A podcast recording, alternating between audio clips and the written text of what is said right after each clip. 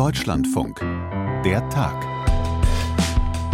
Letztes Jahr, da fand auch genau zu dieser Zeit die Münchner Sicherheitskonferenz statt, ein paar Tage bevor Russland seinen großen Überfall auf die Ukraine gestartet hat, was viele damals auch ein paar Tage vorher einfach nicht für möglich gehalten hätten. Die Münchner Sicherheitskonferenz ist dementsprechend dieses Jahr, nach fast einem Jahr Krieg in der Ukraine, eine sehr andere als vorher.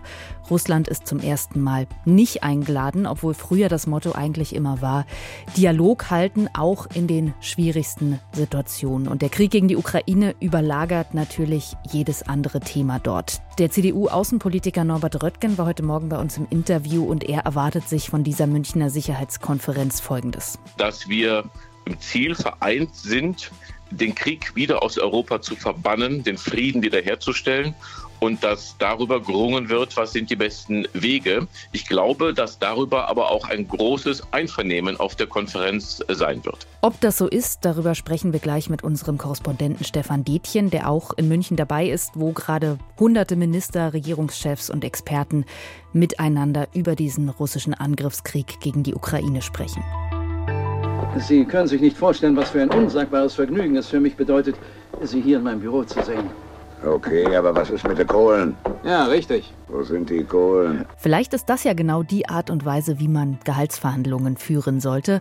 Ich muss sagen, ich gehöre zu den Leuten, die Gehaltsverhandlungen ganz furchtbar, ganz unangenehm finden. Und man sagt ja auch häufig, dass das vielen Frauen so geht und dass Frauen da auch wesentlich zurückhaltender sind in solchen Gesprächen. Vielleicht auch ein Grund, warum Frauen selbst bei gleicher Tätigkeit, bei gleichem Job in Deutschland immer noch sieben Prozent weniger verdienen als Männer. Gestern hat das Bundesarbeitsgericht in einem konkreten Fall entschieden. Da hatte der Arbeitgeber nämlich gesagt, naja, die Frau hat halt schlechter verhandelt als ihr männlicher Kollege. Und dazu sagt das Arbeitsgericht, nein, das darf kein Grund sein für ein schlechteres Gehalt. Warum dieses Urteil wegweisend sein könnte, auch damit beschäftigen wir uns. Ich bin Josephine Schulz. Hi, schön, dass ihr uns hört. Der Tag am 17. Februar 2023.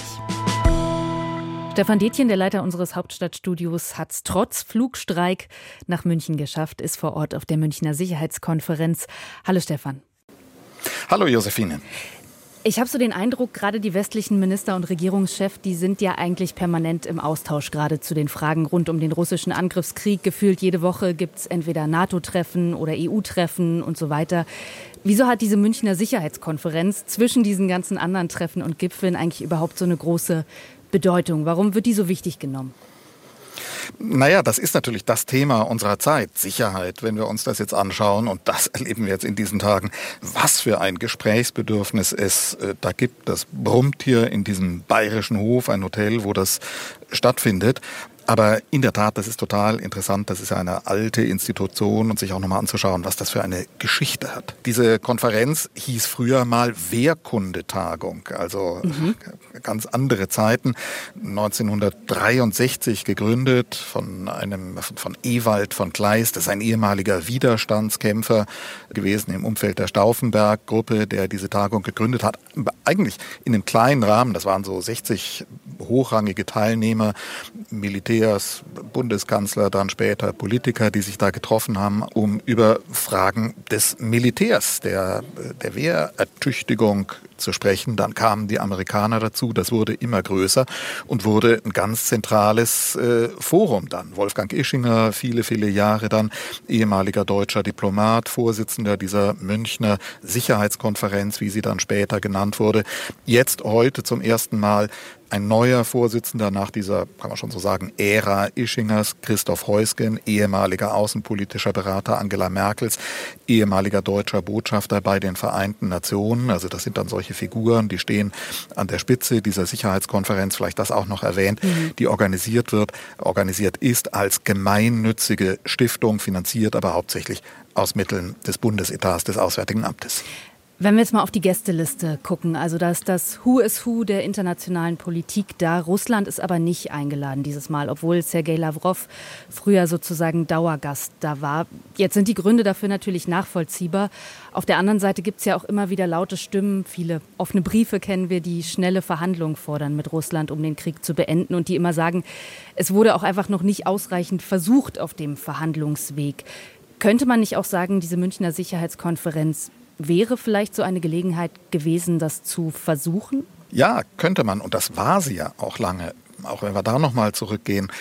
2007 die Sicherheitskonferenz hier in München. Das war die Konferenz, wo Wladimir Putin eine berühmte, heute muss man sagen, berühmt-berüchtigte Rede gehalten hat, eine flammende Anklage gegen die Vereinigten Staaten, gegen den Westen, wo er den USA eine aggressive, militärische, auf Gewalt gestützte Expansion vorgeworfen hat das Ziel, eine monopolare Welt äh, unter dem alleinigen Einfluss der Vereinigten Staaten errichten zu wollen. Die Vereinigten Staaten, die alleine die Regeln diktieren wollen, äh, sagte Putin und klagte dann darüber, wie die NATO sich äh, mit ihrer Osterweiterung an die Grenzen Russlands heranbewegt habe. Das war dann Putins letzter Auftritt hier. Sergei Lavrov, der Außenminister, war dann seitdem immer wieder hier gewesen.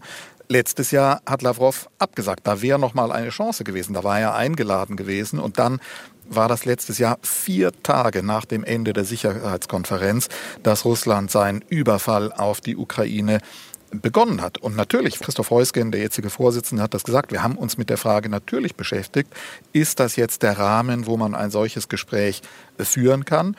Und er hat vor Beginn der Konferenz gesagt, nein, das ist ein solcher Zivilisationsbruch hm. gewesen, da kann man nicht miteinander reden. Und das mal vorweggenommen ist auch eine der zentralen Botschaften, die jetzt hier äh, von den Rednern von Olaf Scholz, heute von Emmanuel Macron wiederholt worden sind. Das ist jetzt noch nicht die Zeit für also, Gespräche. Also, da hast du auch das Gefühl, da ist man sich unter den ganzen Regierungsvertretern, die da jetzt vor Ort sind, auch einig, dass das einfach wirklich keinen Sinn gemacht hätte, an der Stelle jetzt mit russischen Vertretern zu diskutieren. Naja, das ist das, was Sie hier wirklich betonen. Das ist ja eine Frage, das erleben die überall. Das haben auch wir erlebt. Ich habe das erlebt, ähm, als ich mit Olaf Scholz Scholz gereist bin, zuletzt in Südamerika, wie er, wie andere, besonders aus den Ländern des sogenannten globalen Südens, die man hier auch ganz besonders anspricht, die man hier eingeladen hat, mit denen man den Dialog sucht und wie man da immer wieder angesprochen wird, ist das nicht jetzt an der Zeit? Könnt ihr das nicht beenden? Die ganze Welt leidet drunter. Globale Ernährungsmittelkrise. Irgendwie das ist das, was man dann immer wieder hört, ist das doch eine Sache des Westens mit Russland, setzt euch an den Tisch, beendet das. Und insofern ist das hier eine der zentralen Botschaften, dass immer wieder gesagt wird, schaut euch an, wie dieser Putin in Russland diesen Krieg führt, wie brutal er ihn führt. Wir hören keinerlei Signale von Verhandlungsbereitschaft Russlands. Und Olaf Scholz hat das zum Beispiel in Brasilia bei der Begegnung mit dem neuen alten, wiedergewählten Präsidenten Lula da Silva auch sehr deutlich gesagt, äh, wenn wir sprechen wollen, dann muss Russland erstmal Zeichen setzen dafür, mhm. dass es eine ernsthafte Gesprächsbereitschaft gibt. Und ein solches Zeichen heißt dann auch wenigstens zu Beginn, damit Truppen zurückzuziehen. Wenn wir mal zu dem kommen, was da jetzt heute schon passiert ist. Zelensky war zugeschaltet mit einer Rede, Olaf Scholz hat gesprochen, Macron. Das, was du da gehört hast, war das im Grunde das, was wir aus ähnlichen Kontexten immer wieder von diesen Personen hören? Oder hast du da auch noch mal, weiß ich nicht, ganz neue Töne, überraschende Ankündigungen gehört?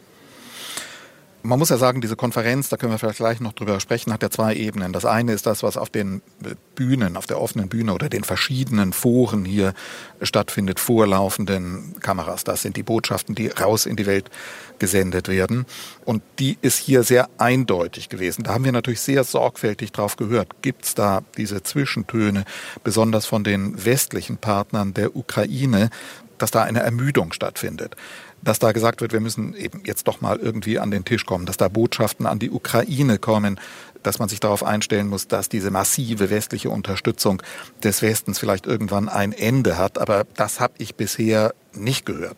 Jedenfalls nicht in den Hauptreden, die wir jetzt heute gehört haben von Olaf Scholz, von Emmanuel Macron und dann natürlich, das können wir mal äh, kurz hören, von Zelensky, mhm. äh, die, die fast euphorische Botschaft des Dankes an seine westlichen Partner.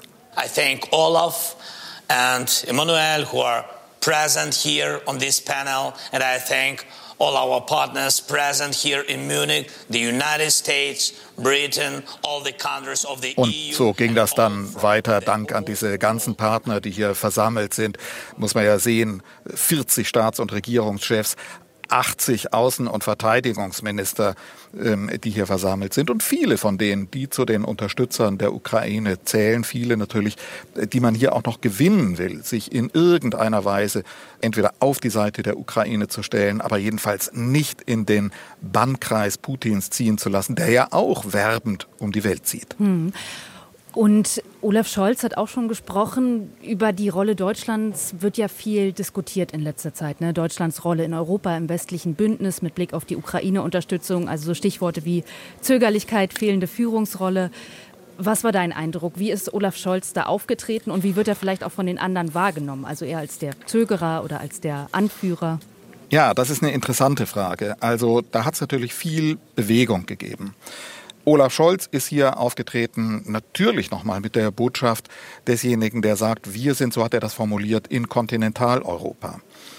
Äh, also da ist dann sowohl sind die Vereinigten Staaten als auch das Vereinigte Königreich sind ausgeklammert. Aber in Kontinentaleuropa sind wir die größten Unterstützer der Ukraine.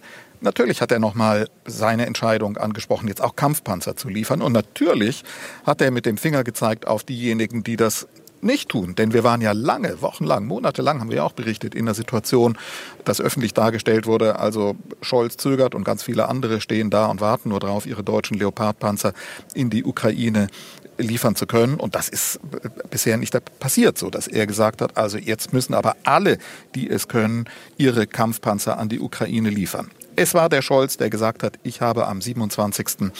Februar, wenige Tage nach dem Überfall in meiner Rede im Bundestag, diese massive Ausweitung der deutschen Verteidigungsausgaben angekündigt. 100 Milliarden und hat gesagt, wir, ich wiederhole nochmal, so hat er das formuliert, wir werden dauerhaft zwei Prozent des Bruttoinlandsprodukts für unsere Verteidigung ausgeben. Jetzt, hm. Josephine, wird es an der Stelle ganz interessant. Denn Scholz eben hat gesagt, ich wiederhole nochmal. Wir werden dauerhaft 2% des Bruttoinlandsprodukts ausgeben. Wenn man aber nachschaut, was er am 27. Februar genau gesagt hat, dann war das in einer Nuance anders. Er hat, ich habe das nochmal rauszitiert, gesagt, wir werden von nun an Jahr für Jahr mehr als 2% des Bruttoinlandsprodukts in unsere Verteidigung investieren. Mehr als 2%. Und da sind wir jetzt natürlich mitten in der aktuellen deutschen Innenpolitik, denn wir haben ja seinen neuen Verteidigungsminister Boris Pistorius, der hier natürlich auch ist im Uhr, der gesagt hat, da muss noch mal was draufgelegt werden. Mindestens 10 äh, Milliarden Euro jedes Jahr müssen noch mal draufkommen. Und mhm. wir haben auch erlebt äh, in den letzten Tagen, wie dieser Druck auf den Bundeshaushalt sofort zu Verspannungen innerhalb der Koalition, dann mit einem Briefwechsel zwischen Finanzminister Christian Lindner oder äh, äh, Wirtschafts- und Klimaminister Robert Habeck und, und Lindner hin und her, wie das also in der Koalition dann den Druck erhöht und da die Verteilungskämpfe nochmal sofort wieder aufgerufen werden. Aber grundsätzlich, also du hast jetzt auch die Themen Panzerlieferungen, Wehretat und so weiter angesprochen. Ich habe gerade Martin Schürdewan so ein bisschen im Kopf, den linken Co-Chef, der kritisiert hat bei der Münchner Sicherheitskonferenz, da wird wieder nur über mehr und mehr Waffen, mehr und mehr Rüstungsausgaben diskutiert. Ist das dann auch wirklich so? Ist das dein Eindruck, das ist das Hauptthema? Wer liefert mehr Waffen? Wer stockt seinen Verteidigungshaushalt am stärksten auf? Nein, das kann ich nicht sagen. Das ist das deutsche Thema. Das ist auch die Erwartung an die Deutschen, die wir ja nicht erst jetzt erleben, sondern die wir seit Jahren, Jahren erleben. Die Erwartung, ihr Deutschen müsst mehr tun. Ihr müsst rauskommen aus dieser Komfortzone, wo ihr sozusagen glaubt, ihr seid die einzigen Profiteure der nach wie vor die Friedensdividende des Mauerfalls einfach einstreichen und in eure Wirtschaft und in den Sozialstaat rein investieren. Ihr müsst mehr für eure Verteidigung tun. Das haben wir von Obama gehört, in rüder Weise dann von Donald Trump. So, Scholz bekommt dafür jetzt Anerkennung, dass er diese Kehrtwende eingeleitet hat. Wir hören aber, und das kann man ja hier tun, auf den Gängen des Bayerischen Hofs, hinter den Kulissen, natürlich immer wieder die kritischen Fragen. Stimmt das? Kommt das Geld wirklich? Zu Recht hört man, die zwei Prozent sind im Augenblick noch nicht erreicht. Die deutschen Munitionsdepots sind immer noch leer. Da ist also auch die Kritik da. Und du fragst, wird nur darüber geredet? Ich habe gerade den französischen Staatspräsidenten Emmanuel Macron im Ohr, der sagte, wir müssen auch über ein ganz anderes Thema reden, nämlich der den Blick vorausgeworfen hat auf eine Zeit nach dem Krieg. Wie sieht dann eigentlich eine Friedensordnung aus? Wie gehen wir dann mit Russland aus? Und das war eine Rede, die war auch an Putin, an die abwesenden Russen gerichtet, etwa mit der Aussage, sage, wir können die Geografie nicht ändern. Russland wird weiter zu Europa gehören. Wir werden ins Gespräch kommen müssen. Wir werden über eine gemeinsame Friedensordnung nachdenken müssen. Aber auch von äh, Macron dann diese zentrale Botschaft, das ist im Augenblick noch nicht die Zeit. Hm. Eine letzte Frage wollte ich dir noch stellen, wieder zur Gästeliste. Und zwar, was das aussagt, wir haben schon darüber gesprochen, Russland ist nicht eingeladen, Iran wollte man auch nicht dabei haben, aus verständlichen Gründen. Ein Vertreter Chinas aber schon. Also wo ziehen die Organisationen da die Grenze? Wieso sagen die Dialog mit der einen Diktatur ja, mit der anderen Diktatur nein? Da geht es ja nicht um Diktaturen, das sind viele Diktaturen hier. China ist ein anderer Fall. Russland ist der Sonderfall, dass Russland hier gerade diesen brutalen, menschenverachtenden, das Recht brechende Angriffs den, diesen Krieg führt. Damit wird Russland zum Paria erklärt und ist ja nicht dabei. China ist dabei und das ist interessant. Das ist Wang Yi, das ist der oberste Diplomat, der Chef der chinesischen Außenpolitik, früher Außenminister, jetzt im Staatsrat, im obersten politischen Führungsgremium, zuständig für die Außenpolitik und das auch ein deutliches Signal Chinas, dass sie diesen prominentesten, wichtigsten Vertreter ihrer Außenpolitik hier auf diese Konferenz schicken. Also folgender Fall. Eine Frau verdient 1000 Euro weniger als ihr männlicher Kollege, der die gleiche Art von Arbeit macht. Das findet sie irgendwann raus und klagt dagegen, weil sie sich diskriminiert fühlt. Und der Arbeitgeber argumentiert dann wiederum, na ja, beide hätten erstmal das gleiche Angebot in den Gehaltsverhandlungen bekommen, aber der Mann hat dann eben besser verhandelt und am Ende mehr für sich rausgeholt. Gestern hat dann das Bundesarbeitsgericht dazu ein Urteil gefällt und hat gesagt, vermeintlich schlechteres Verhandlungsgeschick, das darf kein Grund dafür sein, dass Frauen am Ende schlechter bezahlt werden, sondern der Frau steht das gleiche Gehalt zu wie dem Mann. Die Gesellschaft für Freiheitsrechte hat diese Klage unterstützt und begleitet und Sarah Lincoln war dort für das Verfahren zuständig. Und mit ihr habe ich darüber gesprochen, was dieses Urteil jetzt bedeuten könnte und was daraus folgt, auch für andere Frauen vielleicht in ähnlichen Situationen. Hallo. Hallo. Sie unterstützen ja als Gesellschaft für Freiheitsrechte immer so strategische Klagen, also von denen man sich erhofft, dass sie über den Einzelfall hinaus was verändern können. Warum ist dieses Urteil jetzt so ein Wegweisen, dass das grundsätzlich was verändern könnte? Das Urteil gestern, das ist einfach ein Meilenstein für das Equal Pay Gebot, weil es eben klarstellt, dass Verhandlungsgeschick keinen Gehaltsunterschied zwischen Männern und Frauen begründen kann, bei gleicher oder gleichwertiger Arbeit. Und davon werden eben ganz, ganz viele Frauen profitieren. Ich denke, wir kennen das alle. Also in den allermeisten Betrieben und Organisationen sind Löhne eben zumindest zu einem gewissen Teil frei verhandelbar. Und was bedeutet das jetzt konkret für andere Frauen? Also wenn ich mir jetzt vorstelle, ich fange irgendwo einen Job neu an, werde zu Gehaltsverhandlungen eingeladen, wie hilft mir da dieses Urteil jetzt oder wie kann ich das anwenden? Wenn Frauen erfahren, dass ihre Kollegen mehr verdienen, weil sie mit mehr Nachdruck oder erfolgreicher verhandelt haben, dann sollten diese Frauen ihren Arbeitgeber oder ihre Arbeitgeberin darauf ansprechen und nochmal nachfragen, ob es dafür auch noch andere Gründe gibt. Weil wenn das Verhandlungsgeschick tatsächlich der einzige Grund für diesen Gehaltsunterschied ist, dann muss der Arbeitgeber der Frau dann eben auch den höheren Lohn zahlen. Mhm. Das hat diese ganz konkrete Auswirkung tatsächlich in der Praxis. Ich stelle mir das in der Praxis tatsächlich so ein ganz kleines bisschen schwierig vor, weil gerade wenn ich irgendwo neu bin, dann kenne ich die Kollegen noch nicht, dann werde ich wahrscheinlich auch erstmal nicht rumfragen, wie viel da jetzt meine ganzen zukünftigen Kollegen verdienen. Also wie gehe ich dann am besten vor? Die Transparenz, das ist natürlich bei Equal Pay das Hauptproblem. Und da sind wir in Deutschland tatsächlich ja, noch nicht so weit, ähm, dass es in allen Betrieben Lohntransparenz gäbe, weit entfernt. Also wir haben mittlerweile zwar das Entgelttransparenzgesetz, das gilt aber nur in Betrieben mit mehr als 200 MitarbeiterInnen. Also hm. wenn man Glück hat und in einem großen Betrieb arbeitet, kann man diesen Auskunftsanspruch geltend machen. Dann muss der Arbeitgeber eben den Mittelwert der männlichen Vergleichslöhne mitteilen. Und wenn dieser Mittelwert höher liegt, dann sollten die Alarmglocken läuten, weil das dann eben eine Diskriminierung aufgrund des Geschlechts erstmal vermuten lässt. Und der Arbeitgeber, der muss sich dann eben entlasten und dafür objektive Gründe vorweisen. Mhm. Das wäre also ein Weg, dass man eben diesen Auskunftsanspruch geltend macht, wenn man in einem kleineren Betrieb arbeitet oder in einer kleineren Organisation, hat man diese Möglichkeit nicht. Da muss man tatsächlich versuchen, rumzufragen oder ja, einen Betriebsrat gründen und ähm, eine Kultur der Lohntransparenz in dem Unternehmen etablieren.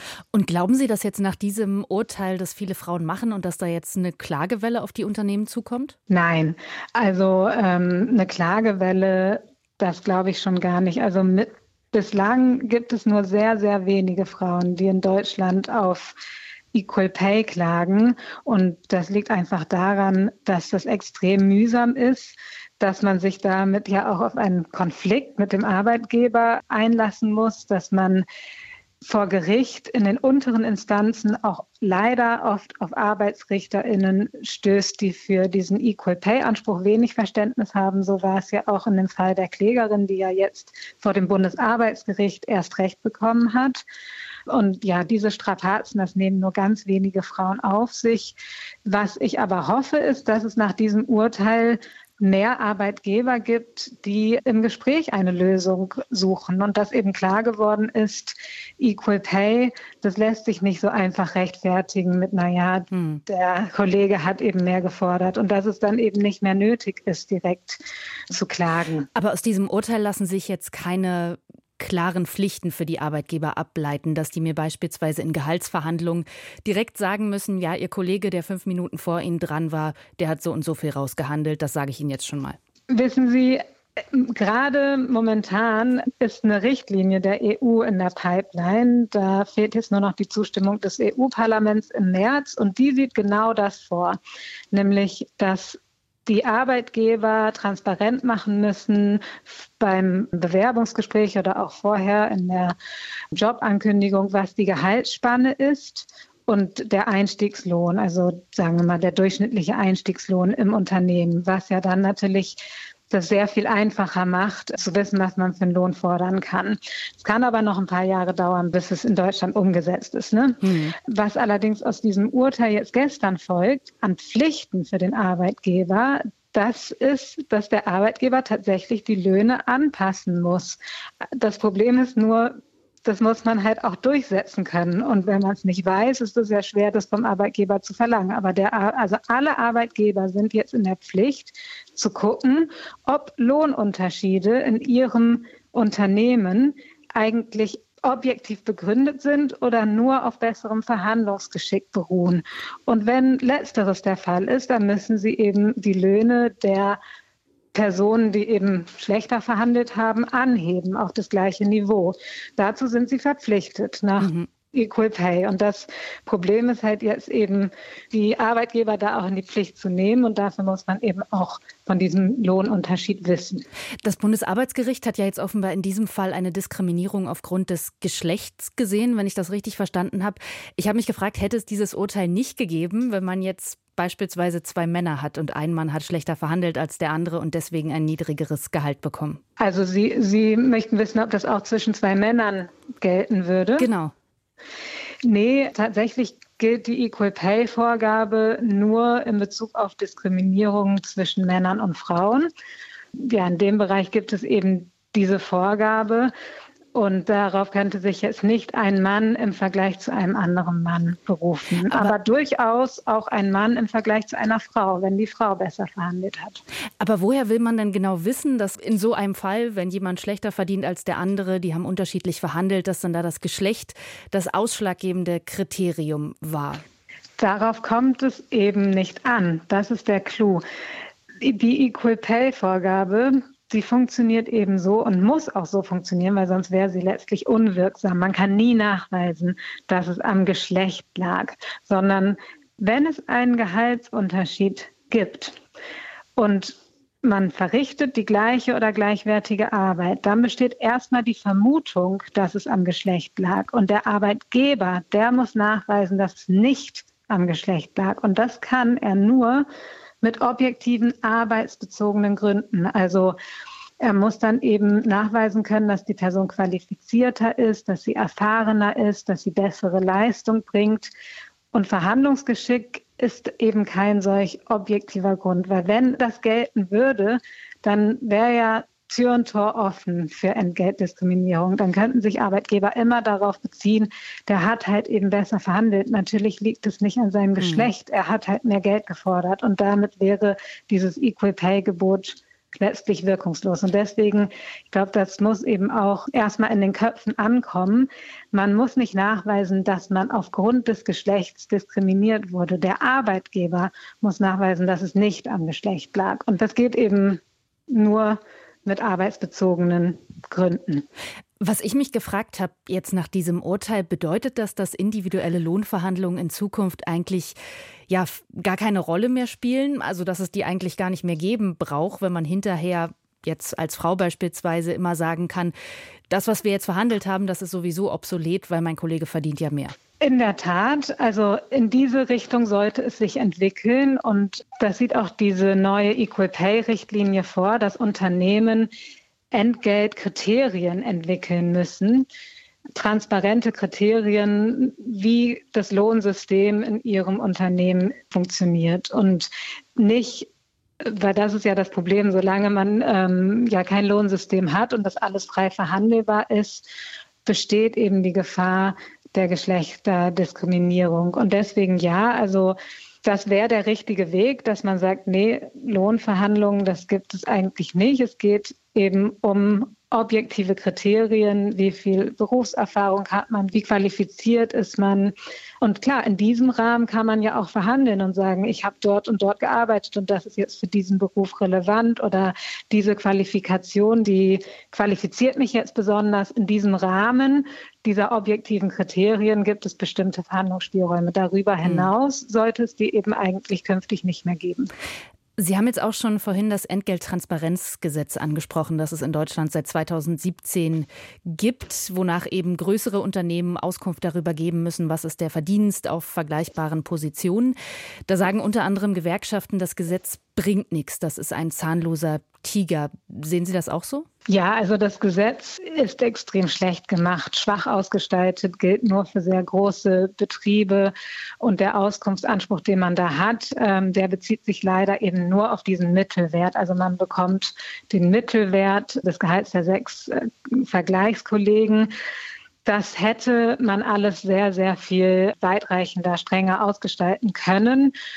Aber was man dazu sagen muss, das Gesetz wurde durch ein Urteil des Bundesarbeitsgerichts von 2021 erheblich gestärkt, weil das Gericht eben gesagt hat, auch dieser Mittelwert, wenn der höher liegt als der eigene Lohn, dann begründet das die Vermutung einer Diskriminierung und der Arbeit Geber muss sich dann eben entlasten. Also das ist schon viel wert. Also auch wenn das Gesetz schwach ist, ich kann nur alle Frauen, die in einem großen Betrieb mit mehr als 200 MitarbeiterInnen arbeiten, ermutigen, das zu nutzen und mal nachzufragen, mhm. wie denn der Vergleichslohn ist. Und müsste oder sollte man dieses Entgelttransparenzgesetz noch mal reformieren? Das wird ja teilweise auch gefordert. Oder würden Sie jetzt sagen, diese EU-Lohnrichtlinie zur Transparenz, die da ansteht, das wird eigentlich der große Wurf, Darauf warten wir, das ist die Lösung. Also je schneller eine Reform kommt, umso besser. Ich habe da nur leider keine großen Hoffnungen, denn der Skandal ist ja, die Bundesregierung hat sich in der Abstimmung zu dieser EU-Richtlinie enthalten.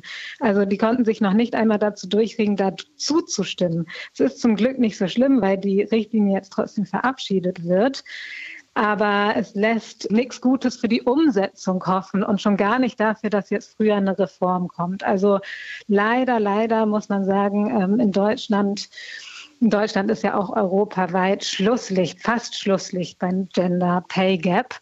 Und es passiert ja einfach viel zu wenig. Also da ist kein politischer Wille da. Und deswegen sind es eben mutige Frauen wie unsere Klägerin, die gestern das Urteil erstritten hat, die hier in Deutschland die großen Fortschritte bei Equal Pay erzielen und nicht die Politik leider, die es bislang eben dabei belassen hat, recht schwache mhm. Gesetze zu verabschieden. Frau Linkeln, dann ganz herzlichen Dank für das Gespräch und für Ihre Zeit. Sehr gerne. Damit sind wir am Ende von der Tag heute am 17. Februar 2023. Jasper Bahnberg und ich, Josephine Schulz, wir haben die Folge zusammen gemacht. Wenn Ihnen und euch was gefallen, nicht gefallen oder gefehlt hat, dann immer gerne schreiben an der Tag@deutschlandfunk.de, unsere Adresse für Feedback. Ansonsten danke fürs Hören, schönes Wochenende. Tschüss.